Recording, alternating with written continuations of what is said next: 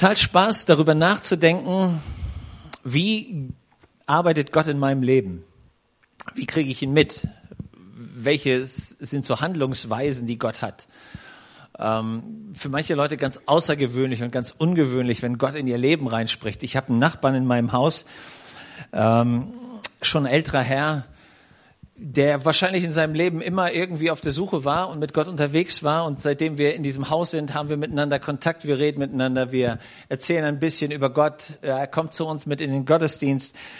Ähm, in seinem Leben gab es eine Menge schwieriger Situationen und eine dieser Situation hat dazu geführt, dass mit den Finanzen er richtig kämpfen muss. Und so kam er vor ein paar Wochen vorbei. Wir waren miteinander schon etwas länger unterwegs und er sagt, Mensch, dieser Monat wird richtig eng. Ich weiß gar nicht, wie ich die nächste Woche überleben soll. Ich habe noch zwei, drei Euro. Aber er sagt, ich war ja jetzt in ihrer Kirche und ich habe was verstanden, dass wenn man mit Gott unterwegs ist, man irgendwie auch lernen darf, dass Gott für einen sorgt. Jo, guter Gedanke. Ja, sagt er jetzt, ähm, habe ich mit Gott so einen Deal gemacht. Ich, ich, ich habe mal angefangen, er sagt, ähm, ich fange mal an, Gott ein bisschen von dem zu geben, was ich hab. Und jetzt habe ich mir das vorgenommen für diese Woche und jetzt stelle ich fest, ich habe gar nichts mehr. Und ich habe mich so eingeteilt, sagt er, dass ich mir immer 50 Euro für die Woche gebe. Damit komme ich durch so in der Woche. Er sagt aber ehrlicherweise, für die nächste Woche ähm, ist schwierig. Okay, ist wie es ist. Am Sonntagabend komme ich nach Hause. Er kommt mir entgegen. Er sagt, Herr Brandner, Sie, Sie glauben die Story nicht, wenn ich sie Ihnen jetzt erzähle. Ich sage, was haben Sie gemacht? Sagt er, ich saß wieder in der Kirche und ich hatte noch 80 Cent. Und dann hat der Pastor vorne gesagt, dass wir, dass wir Gott einfach ehren damit, wenn wir unseren Glauben in ihn investieren, auch wenn wir es manchmal nicht verstehen, wie es geht. Aber er ehrt Glauben und ich habe meine 80 Cent genommen und habe gesagt, Gott ist mir egal. Also wenn sowieso nichts mehr für die Woche, dann ist 80 Cent auch nicht mehr viel. Sagt er, und ich komme nach Hause und ich habe die Werbung rausgenommen und in der Werbung gibt's einen Brief und da sind 70 Euro drin. Sagt er, Herr Pastor, das glauben Sie nicht. Ich kenne doch niemanden hier. Wer gibt mir 70 Euro? Er sagt, wissen Sie, was mir der erste Gedanke war? Ich mir selber gebe mir 50 Euro in der Woche, der liebe Gott gibt mir 70. Das ist doch der Renner, oder? Und er war total innerlich völlig aufgelöst, ist Tage rumgerannt, hat die ganzen Nachbarn interviewt, ob ihm nicht irgendeiner einen Umschlag reingeschmissen hat. Aber alle Nachbarn haben ihm versichert, ey, wir haben dich lieb, aber 70 Euro schmeißen wir nicht im Briefkasten, ja. So eine coole Nummer. Und ich war, ich war so berührt, wie er das erzählt, weil ich dachte, wie oft lässt Gott in unserem Leben Schwierigkeiten zu, weil er uns was lehren will.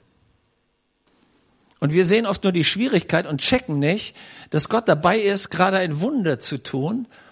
Aber du kriegst es nicht mit, wenn du dein Herz zumachst.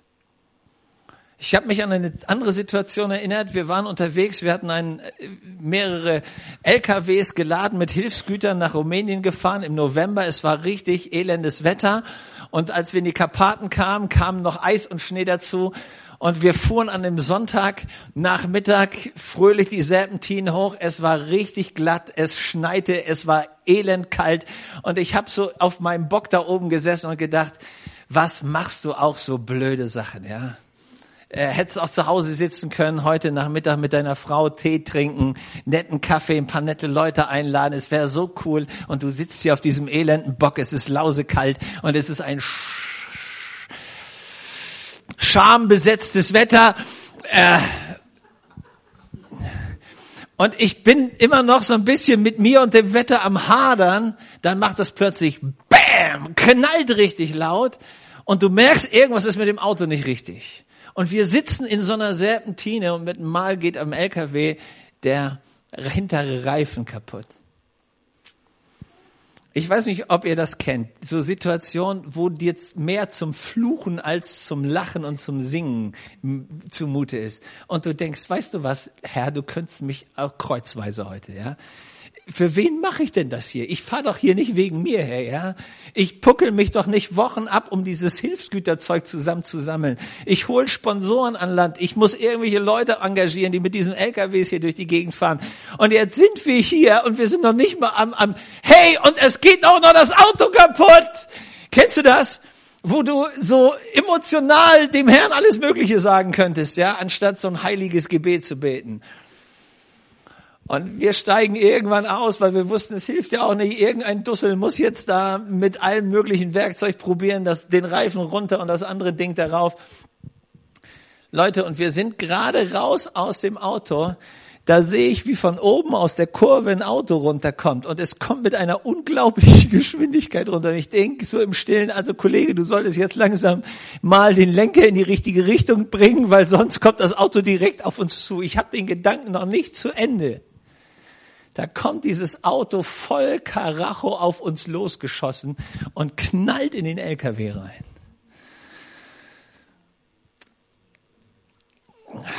Das ist Herzinfarkt-Feeling, ich kann dir sagen. Wir stehen da, zittern vor uns hin, nicht weil es kalt war, sondern weil der Schock uns im Gesicht steht, wie dieses Auto in unseren LKW reinknallt. Vier Leute steigen aus dem Auto raus es stellt sich raus, es war ein Baptistenpastor, der gerade vom Gottesdienst kam und nach Hause fahren wollte. Und der Weg oben war so glatt, dass egal was er machte, das Auto nicht mehr reagierte. Wären wir nicht in dieser Kurve gestanden, wäre der Mann mindestens 1000 Meter rausgeflogen, fröhlich runter, wo auch immer gelandet. Wir lagen zur richtigen Zeit mit einem Plattenreifen in der richtigen Kurve, um den Typ und seine Leute zu retten. Es gibt manchmal Schwierigkeiten in Situationen in deinem Leben, wo du im Stillen mit Gott nicht nur meckerst, sondern haderst und sagst, weißt du was, Gott, du kannst mich mal. Ich bin fertig mit der Kiste. Wieso lässt du das in meinem Leben eigentlich zu? Mein Tipp heute Morgen ist, mecker noch nicht. Mecker noch nicht. Wart noch ein bisschen. Vielleicht ist ja in deiner Schwierigkeit und in deinem Problem der Riesensegen Gottes verborgen. Ich bin schon eine Weile unterwegs mit Gott und ich habe was begriffen. Und vielleicht findest du den Gedanken ketzerisch, aber ich glaube den. Ich glaube, dass völlig egal, was in unserem Leben passiert, es muss alles irgendwie an Gott vorbei. Gibt es irgendwen, der das auch glaubt? Dass, wenn wir Christen sind, glauben wir, dass unser Gott sich um uns Sorgen macht. Und dann glauben wir, dass egal welches Problem irgendwann in unserem Leben auftritt, dieses Problem vorher bei Gott vorbei musste. Das glaube ich. Und Gott sich überlegt, was könnte ich mit diesem Problem machen, dass es für mein Kind zum Segen werden könnte. Nimm diesen ketzerischen Gedanken. Es kommen Schwierigkeiten, die müssen bei Gott vorbei. Gott prüft sie und überlegt sich, das würde dir gut tun. Das wird dich einen richtigen Schritt weiterbringen.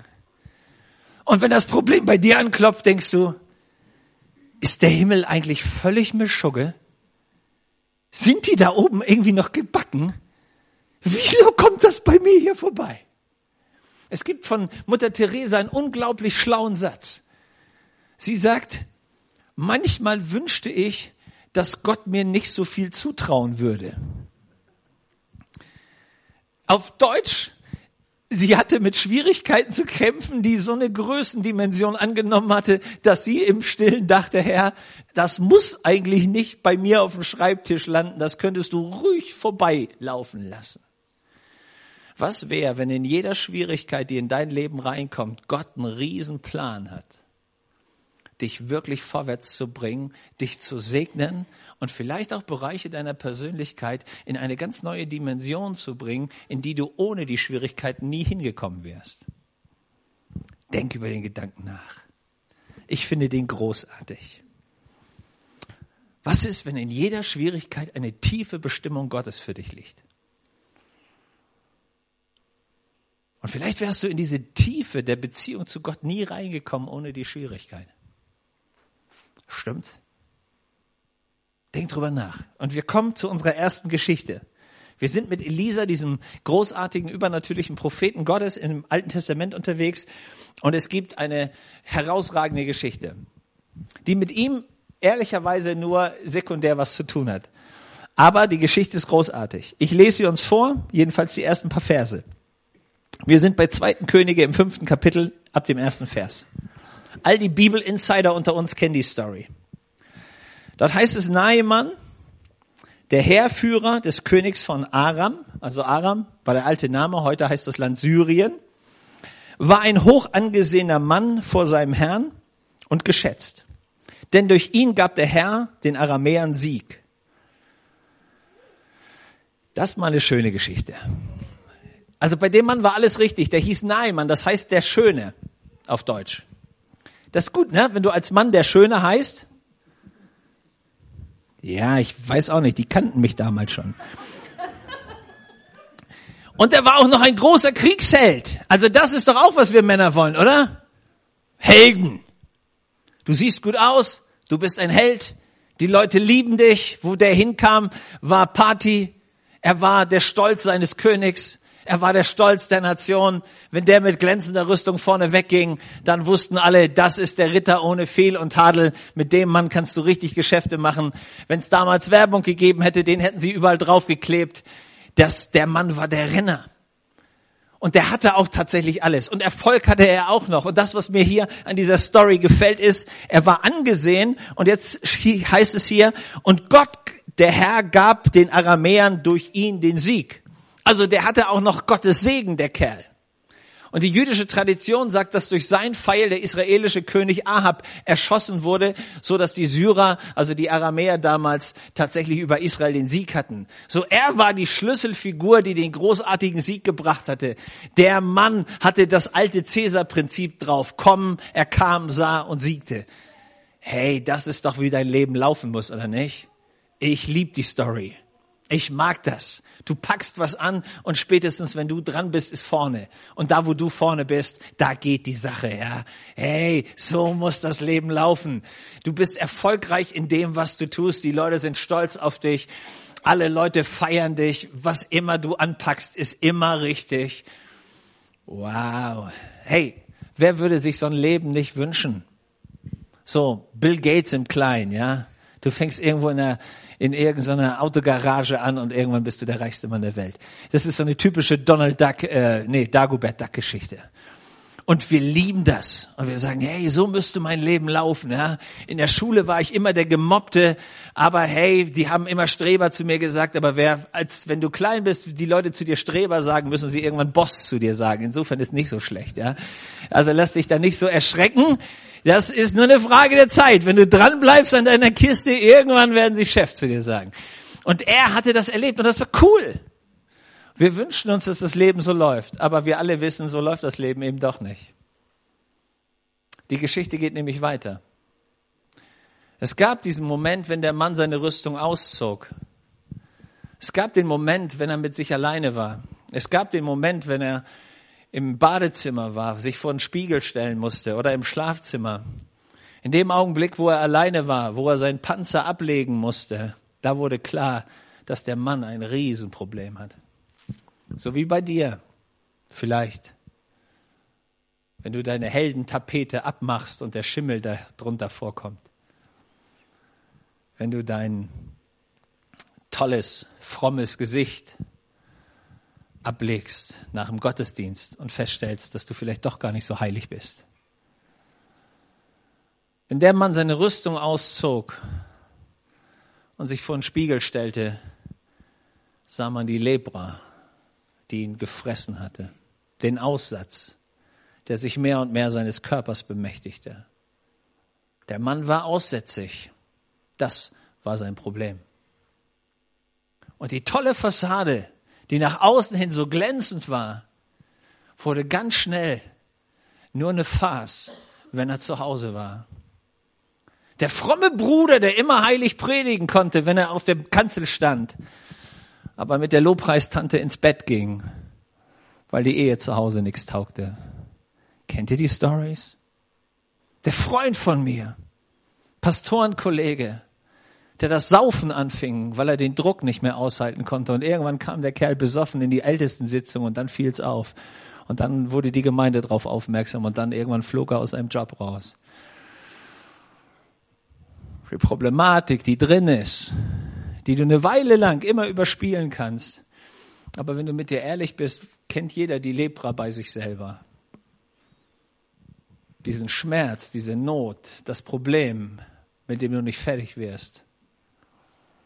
Die Verletzung, die immer drin ist und die irgendwann immer wieder hochkommt und dann geht's los. Die Sucht nach irgendwas. Der eine muss es mit Essen ausfüllen, der nächste muss es mit Arbeit ausfüllen, der dritte säuft sich die Hucke voll und der vierte sitzt vor der Pornoglotze und kriegt es nicht geregelt. Und wir würden uns wünschen, wir könnten es irgendwie in den Griff kriegen. Aber der Aussatz frisst sich einfach weiter. Aussatz ist eine elende Krankheit, die Nerven sterben ab, es werden nicht mehr durchblutet. Man spürt nichts mehr, man fühlt nichts mehr, man wird nur noch hart. Und irgendwann fällt es ab, stirbt es ab.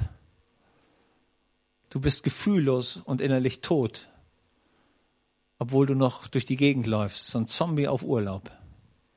Seelisch ein Zombie, seelisch immer kälter, immer härter, immer abgestorbener. Nach außen sieht's vielleicht noch gut aus. Aber in dem Augenblick, wo du alleine bist, ehrlich mit dir selber wirst, merkst du, hey, da ist nicht mehr viel. Weiß irgendeiner, worüber ich rede? Das kannst du in deinem geistlichen Leben so machen, das kannst du in deinem Eheleben so machen, das kannst du in deiner Familie so machen, das kannst du überall so machen. Aber du selber weißt, wenn du vorm Spiegel stehst, ich bin nur noch ein Heuchler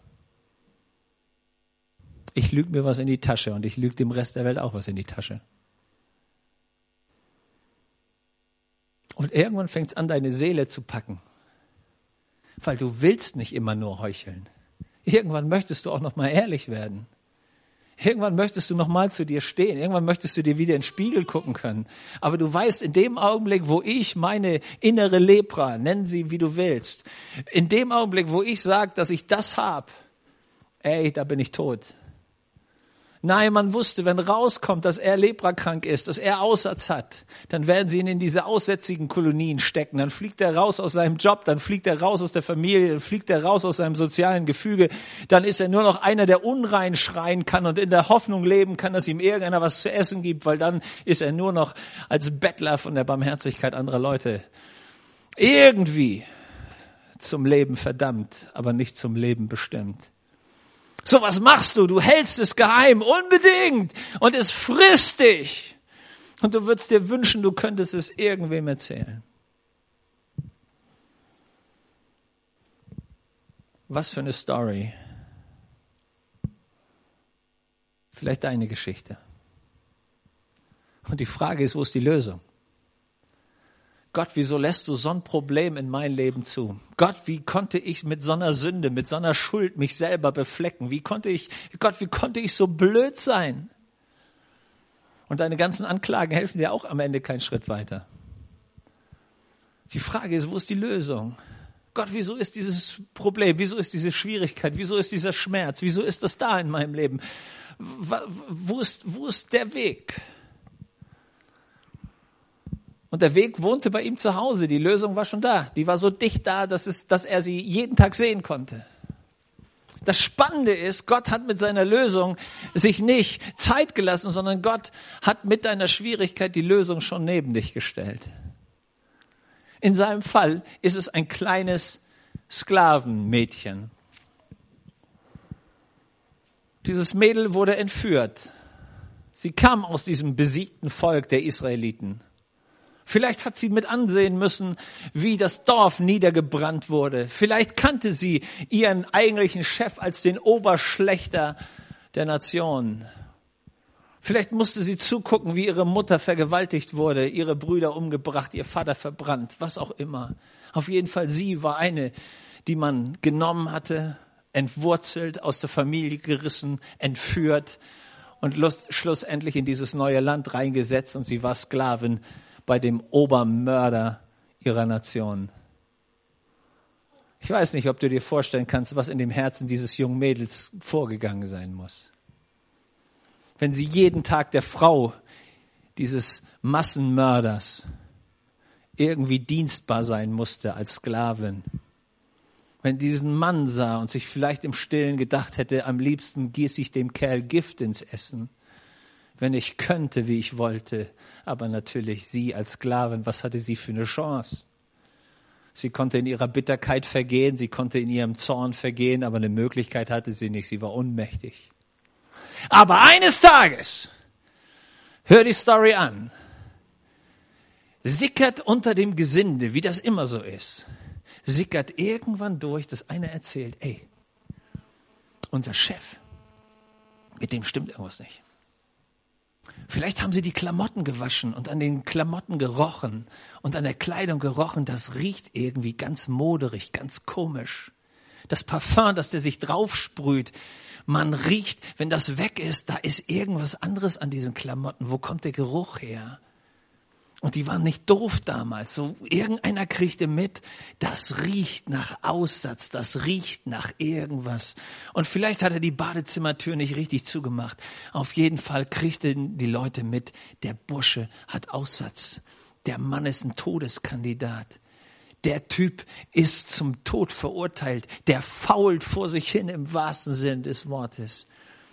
Und ich habe gedacht, wenn ich das Mädel gewesen wäre, die so viel mitgemacht hätte, was würde ich denken? Freunde, das ist die Chance, oder?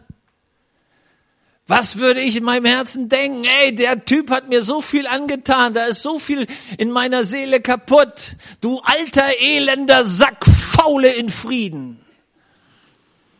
Was immer da an innerem Zorn, an innerer Bitterkeit hochgekommen. Leute, das ist doch der Charaktertest. Demütig zu sein, wenn du sowieso schwach und klein und keine Chance hast, das kann jeder. Wirklich demütig zu sein, wenn du die Machtposition hast, das ist Kunst. Was wäre einfacher gewesen in dieser Situation? Als rauskommt, der Mann ist todkrank, zu sagen, hey, du hast es verdient, verrecke. Was macht dieses Mädel? Und das ist die, das ist der Clou an der Geschichte. Wenn du die Geschichte liest, lies sie richtig. Dieses Mädel schafft was, was ganz wenige Leute schaffen. Und ich glaube, das ist der Grund, warum dieses Mädel so gesund bleibt, in ihrer Seele gesund bleibt. Sie weiß, sie hat den Schlüssel für die Heilung, für die Lösung, für das Problem ihres Chefs. Sie hat den Schlüssel weil sie kennt die Adresse, wo man mit einer solch unmöglichen Krankheit wieder gesund wird. Sie hat die Lösung. Sie hat ehrlicherweise die Macht in der Hand, dass der Mann stirbt oder lebt. Und ich glaube, dass eines Tages ein Gedanke bei ihr gefruchtet hat. Dieser Gedanke kam irgendwann. Vielleicht hat sie nachts auf, ist sie nachts aufgewacht und der Gedanke war da. Dieser Gedanke, der plötzlich zu ihr redete, ey, Wieso hast du überlebt? Wieso unter diesen ganzen tausend Leuten, die gestorben sind, hast du überlebt?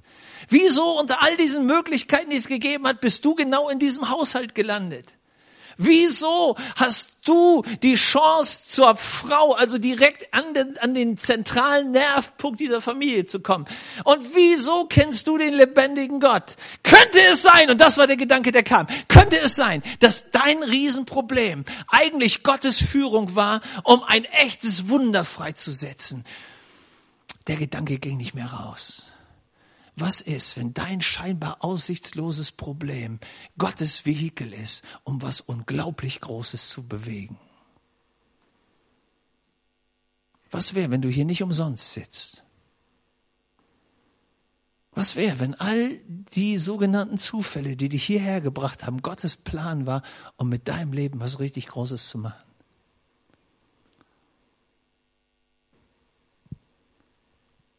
Was wäre, wenn du nicht in Selbstmitleid und Bitterkeit vergehst, sondern die Schwierigkeiten als Gottes Weg siehst, um ein echtes Wunder freizusetzen für andere.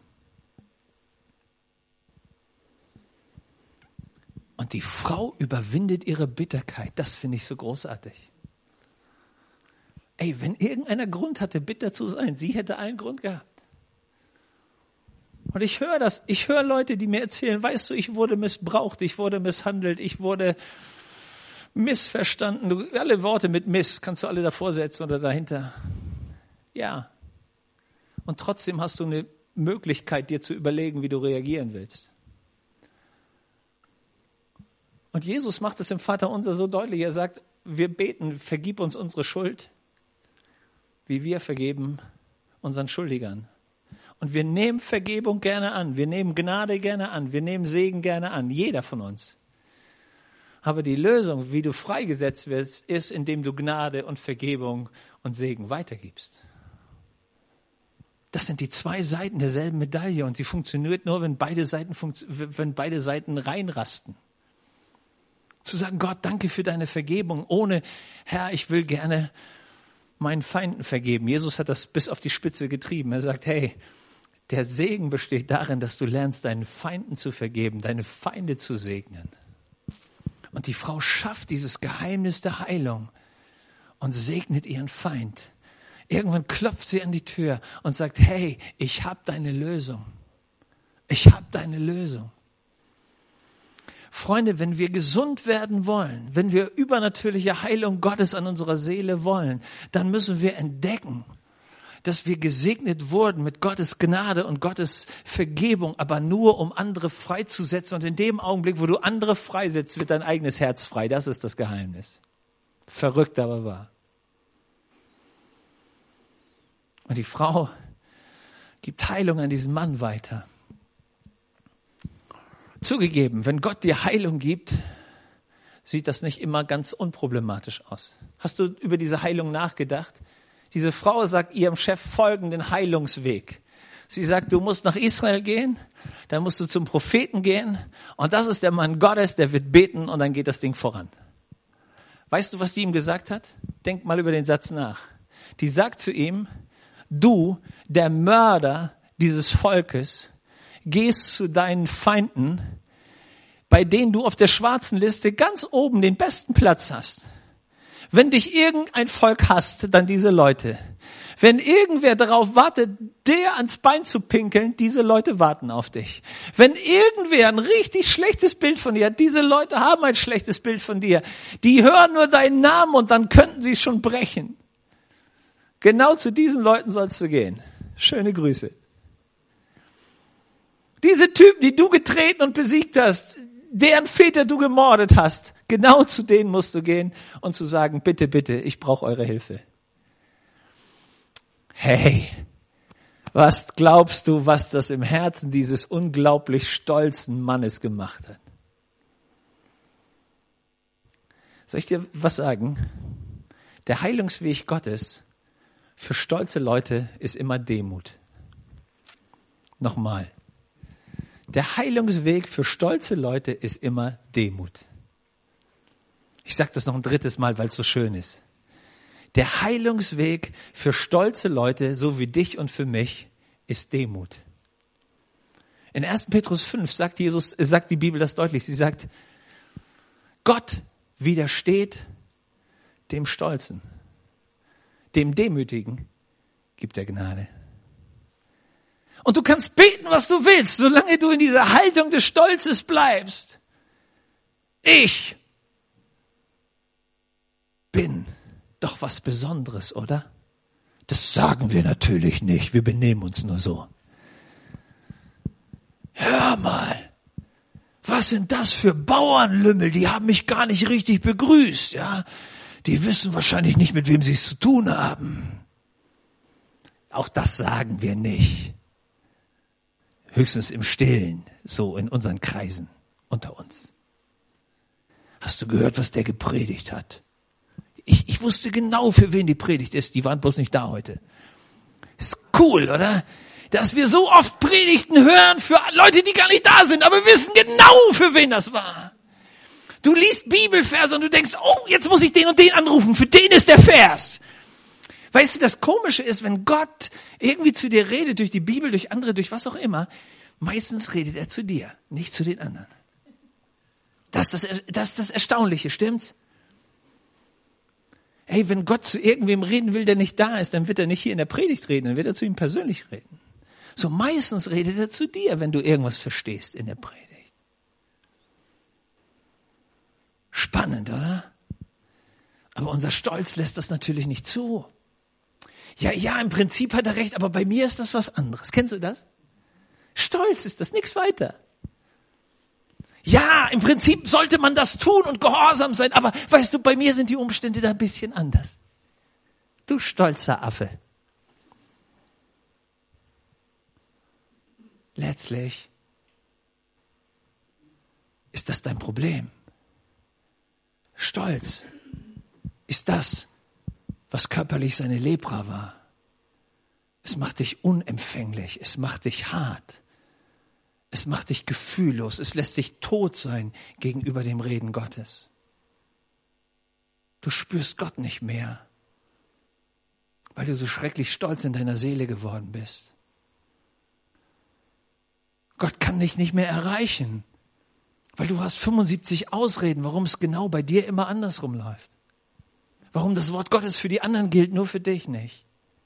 Es gilt immer für irgendwen. Aber Gott kann dir nicht helfen, wenn du da bleibst.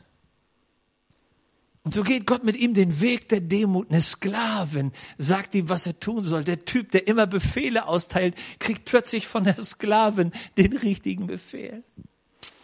Und nein, man windet sich, so wie du und ich, wir uns auch winden und sagen, Gott, ja, danke für diesen guten Rat, aber eigentlich will ich nicht. Und was macht er? Er geht nicht zum Propheten, sondern er macht es so, von Palast zu Palast. Ich gehe zu meinem König und der geht zu dem anderen König und dann die regeln das und dann gehe ich hin und dann hole ich mir das ab und alles ist cool. Ja, mach dir keine Illusion, so läuft das nicht.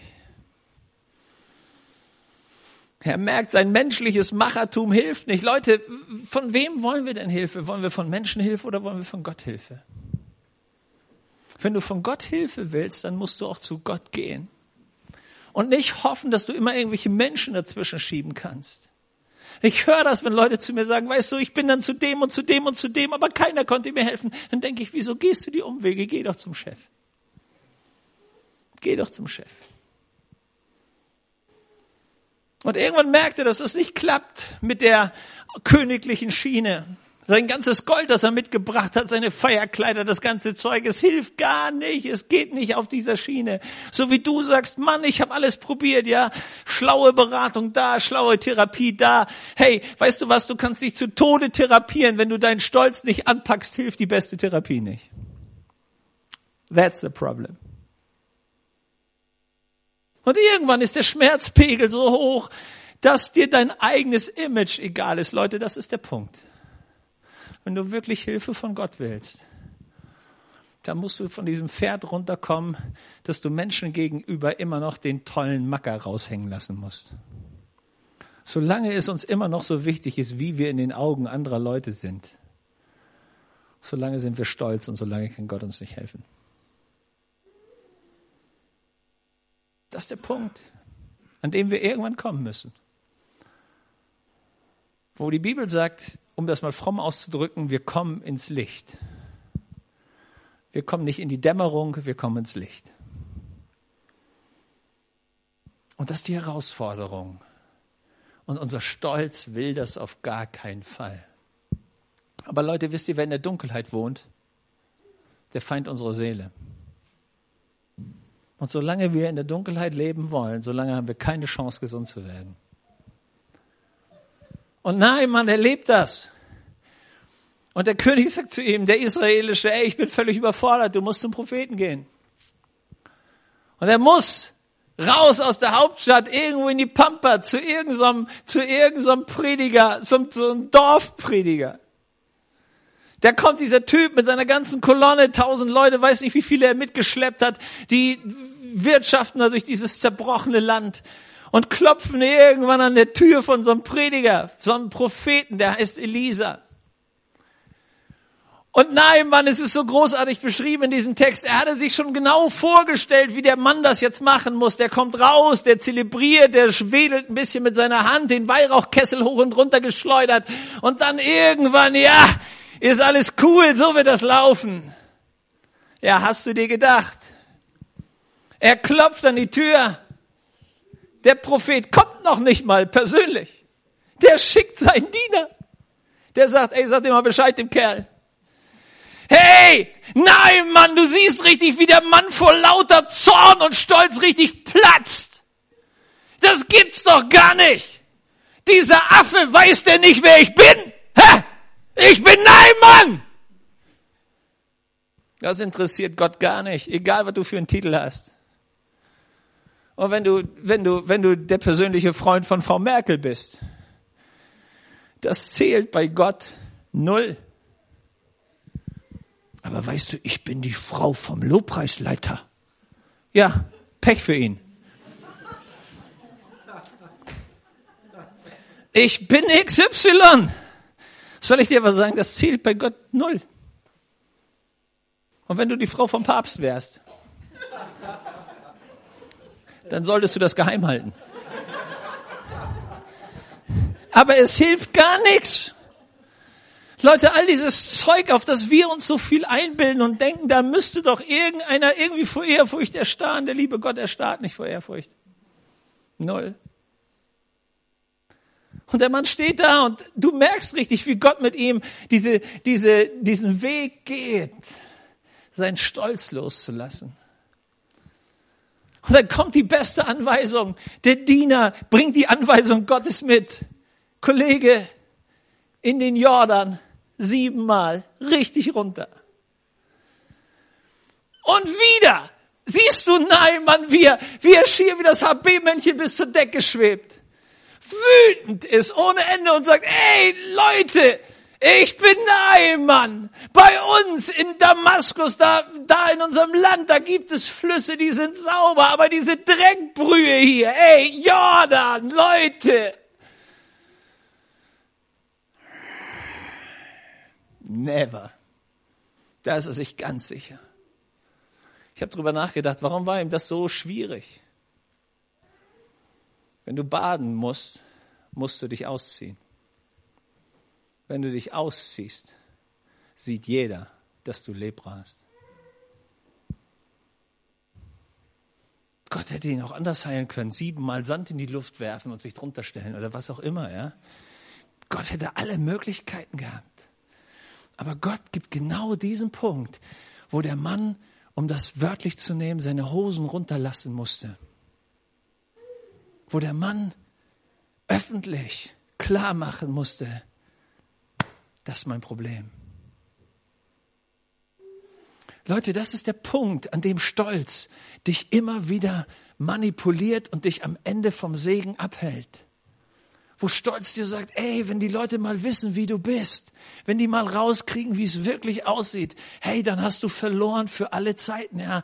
Da erinnern sie sich noch bis in die Steinzeit an die Sache. Also sei, sei lieber, leb weiter deine Lebenslüge, leb weiter deine Heimlichkeiten, leb weiter deine Sünden, leb weiter deine Bitterkeiten, leb weiter deine Unversöhnlichkeiten, leb weiter deinen inneren Zorn, leb das alles weiter, aber bring's ja bitte nicht ans Licht. Hey, das ist die Propaganda des Teufels. Die wird dich kein Stück gesund machen. Und dieser Mann steht vor der Entscheidung seines Lebens. Und in der Bibel, im Jakobusbrief, gibt es einen Riesensatz, da heißt es, wenn wir lernen, unsere Sünde zu bekennen voreinander und füreinander zu beten, werden wir gesund. Jakobus 5, kannst nachlesen.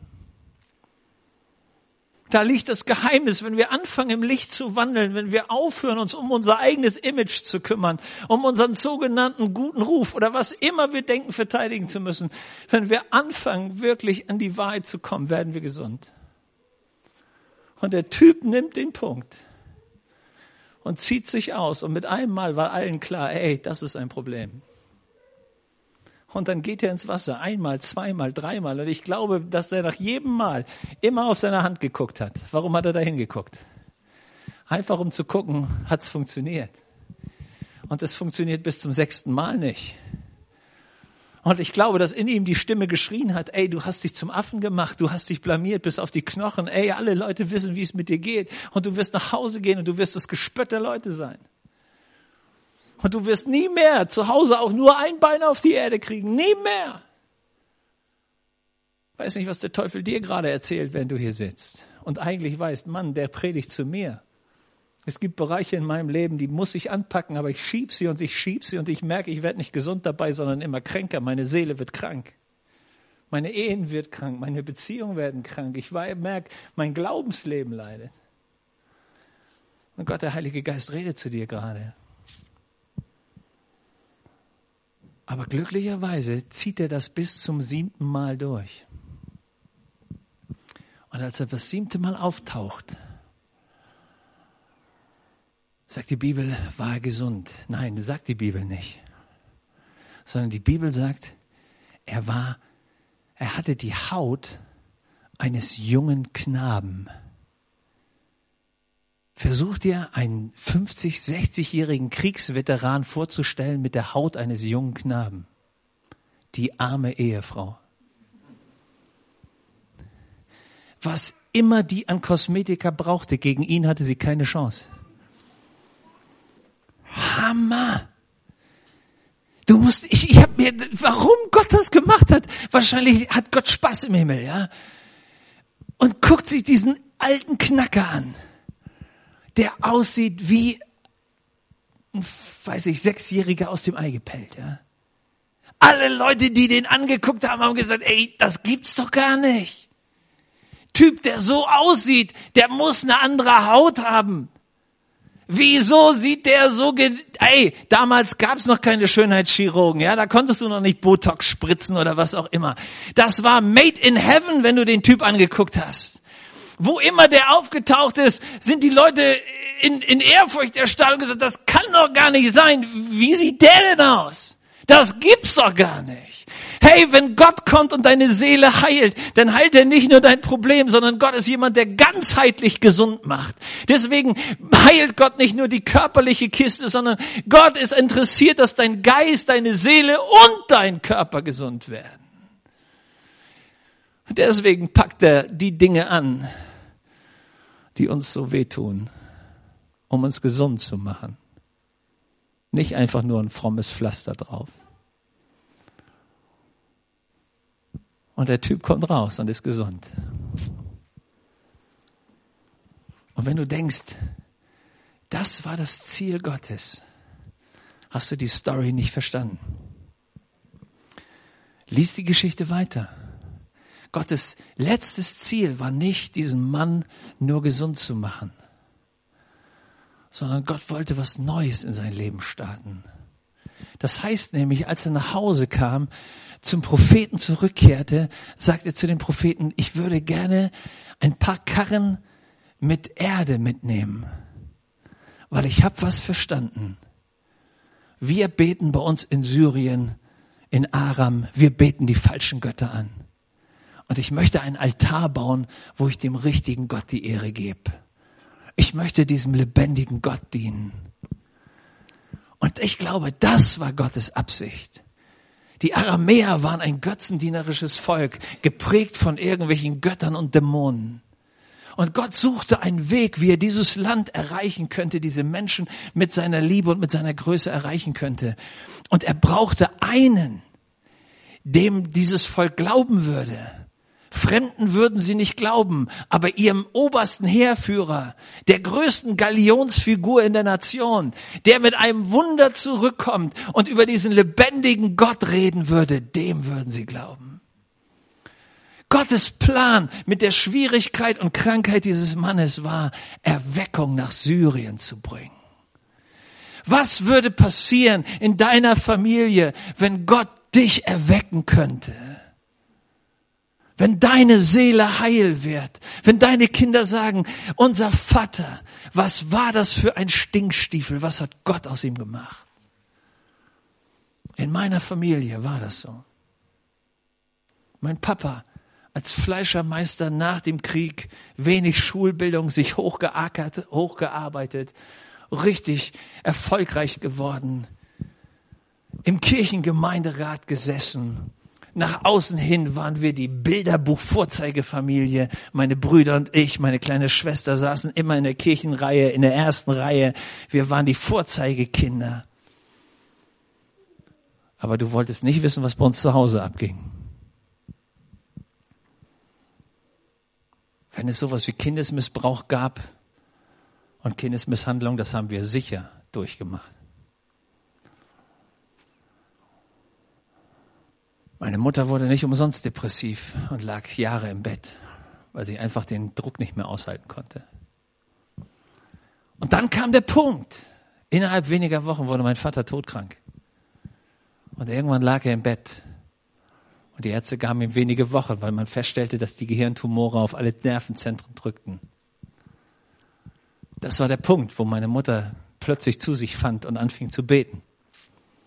Wir als Familie, wir als Jungs, wir waren schon längst auf der kriminellen Schiene.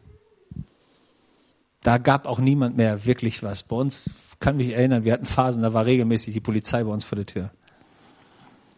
Und ich wusste, mit diesem Gott brauchte ich gar nichts. Ja, von dem brauchte ich nichts, den brauchte ich nicht.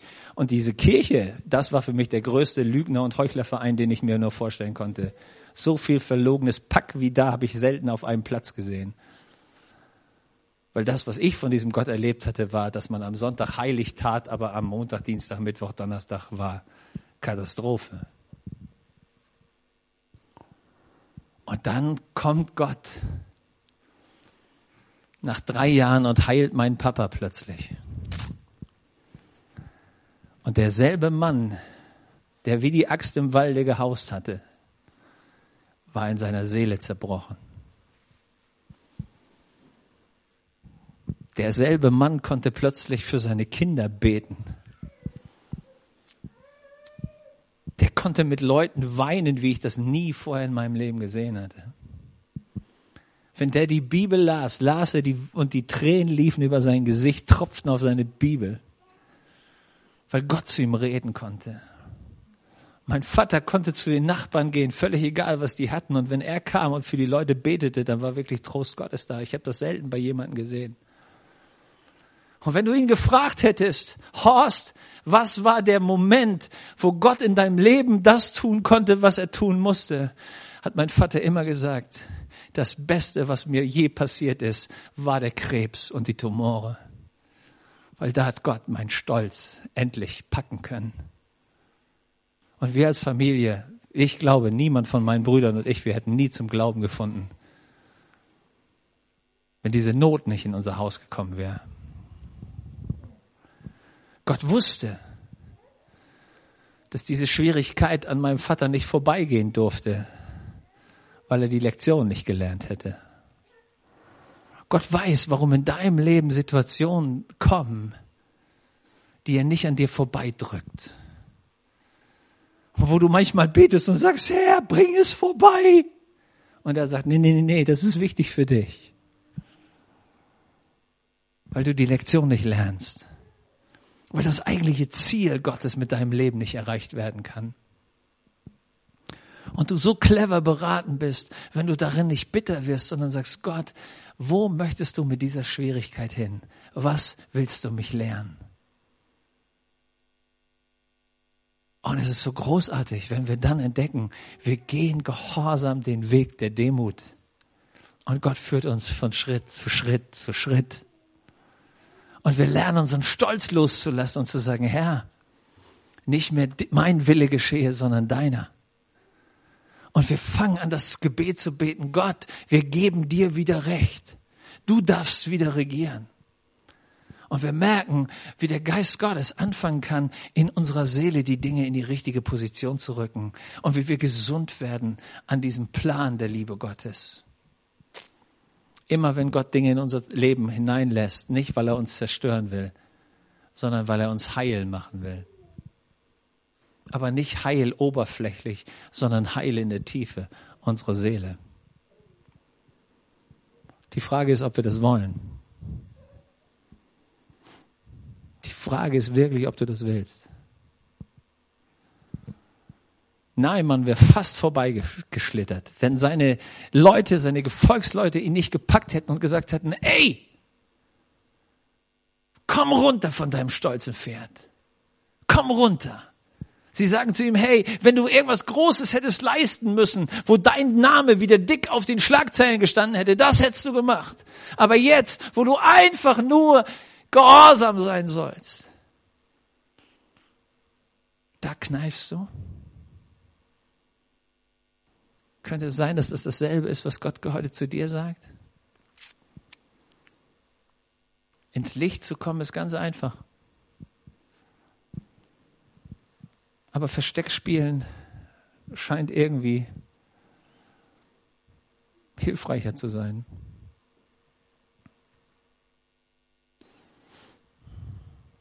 Ich habe was gelernt in meinem Leben. Alles, was heimlich bleibt, wird irgendwann unheimlich. Alles, was ich verstecken will, macht euch keine Illusion, kommt trotzdem ans Licht. Das ist nur eine der alten Lügen des Teufels. Deswegen ist Jesus total ehrlich, wenn er sagt, hey, fang an im Licht zu wandeln.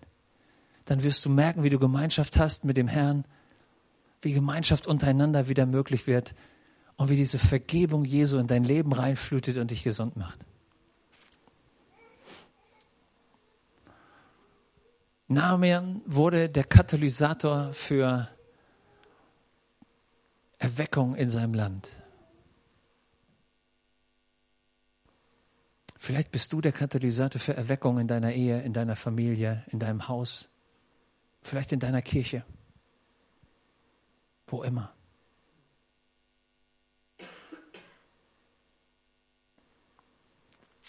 Ich lade dich ein, mit mir zu beten. Vater,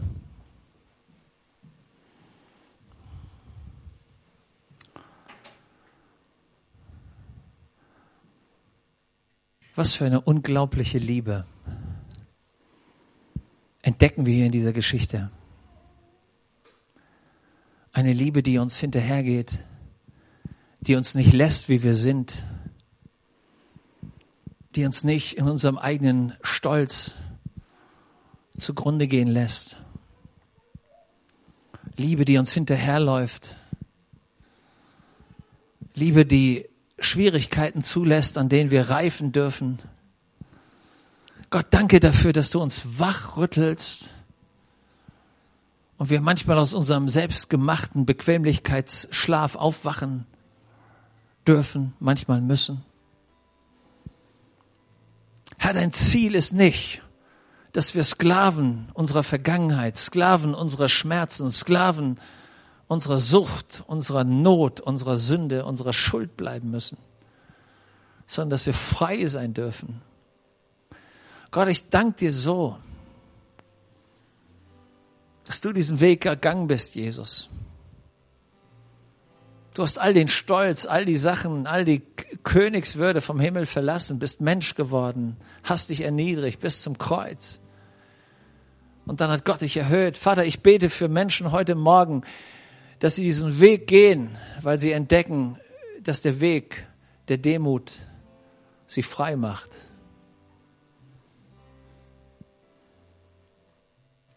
Dass der Weg nach unten der Weg nach oben ist letztlich. Dass der Weg ans Licht zu gehen der Weg der Befreiung ist. Dass alles das, was uns im Dunkeln halten will, uns am Ende nur zerstört. In deinem Wort sagst du mal, wer sich selbst erhöht, wird am Ende erniedrigt, aber wer sich erniedrigen kann, wer diesen Weg geht, der kommt raus. Vater, wir brauchen das so, dass du an unserem Stolz arbeitest. Wir brauchen das, dass du nicht aufhörst mit deiner Liebe an uns zu arbeiten. Herr, und wir wollen rauskommen aus dem Versteckspielen. Wir wollen rauskommen aus der Dunkelheit. Wir wollen rauskommen aus der Angst, dass es irgendwann doch auffliegt. Und wir wollen reinkommen ins Licht. Wir wollen reinkommen in die Freiheit. Wir wollen reinkommen in das Heilwerden bei dir. Und Jesus, ich danke dir dafür, dass du uns das anbietest, auch heute Morgen. Herr, wir dürfen zu dir kommen heute und dir das sagen. Und Jesus, mein Gebet ist, dass wir diese Chance des Geistes Gottes deiner Gegenwart nutzen heute Morgen. Zu dir gehen, dir das sagen. Und merken, dass du die ganze Zeit auf uns gewartet hast, diesen Gottesdienst extra für uns präpariert hast, dass wir dein Reden hören und verstehen. Und du sagst, wenn, wenn, wenn wir die Stimme Gottes hören, dann sollen wir keinen Fehler machen Und nicht unser Herz dicht machen und verschließen, sondern öffnen und sagen, ja Herr, danke, dass du zu uns redest. Weil das ist ein Garant dafür, dass du mich noch lieb hast. Dass du mich nicht meinem Schicksal überlässt. Danke dafür, Herr. Komm mit deiner Gegenwart, Herr. Ihr Lieben, lasst uns aufstehen, dieses Lied miteinander singen. Und wenn du es noch nicht kennst, hör es dir an. Aber vielleicht ist genau das die Zeit, die du brauchst, um Gott zu sagen, Herr, ich bring dir meine Lepra. Ich bring dir das Zeug. Ich will deine Heilung, Herr. Ich will deine Befreiung. Ich will in diese Freiheit hineinkommen. Gott, ich brauche diese neue Berührung und Begegnung und Offenbarung von dir.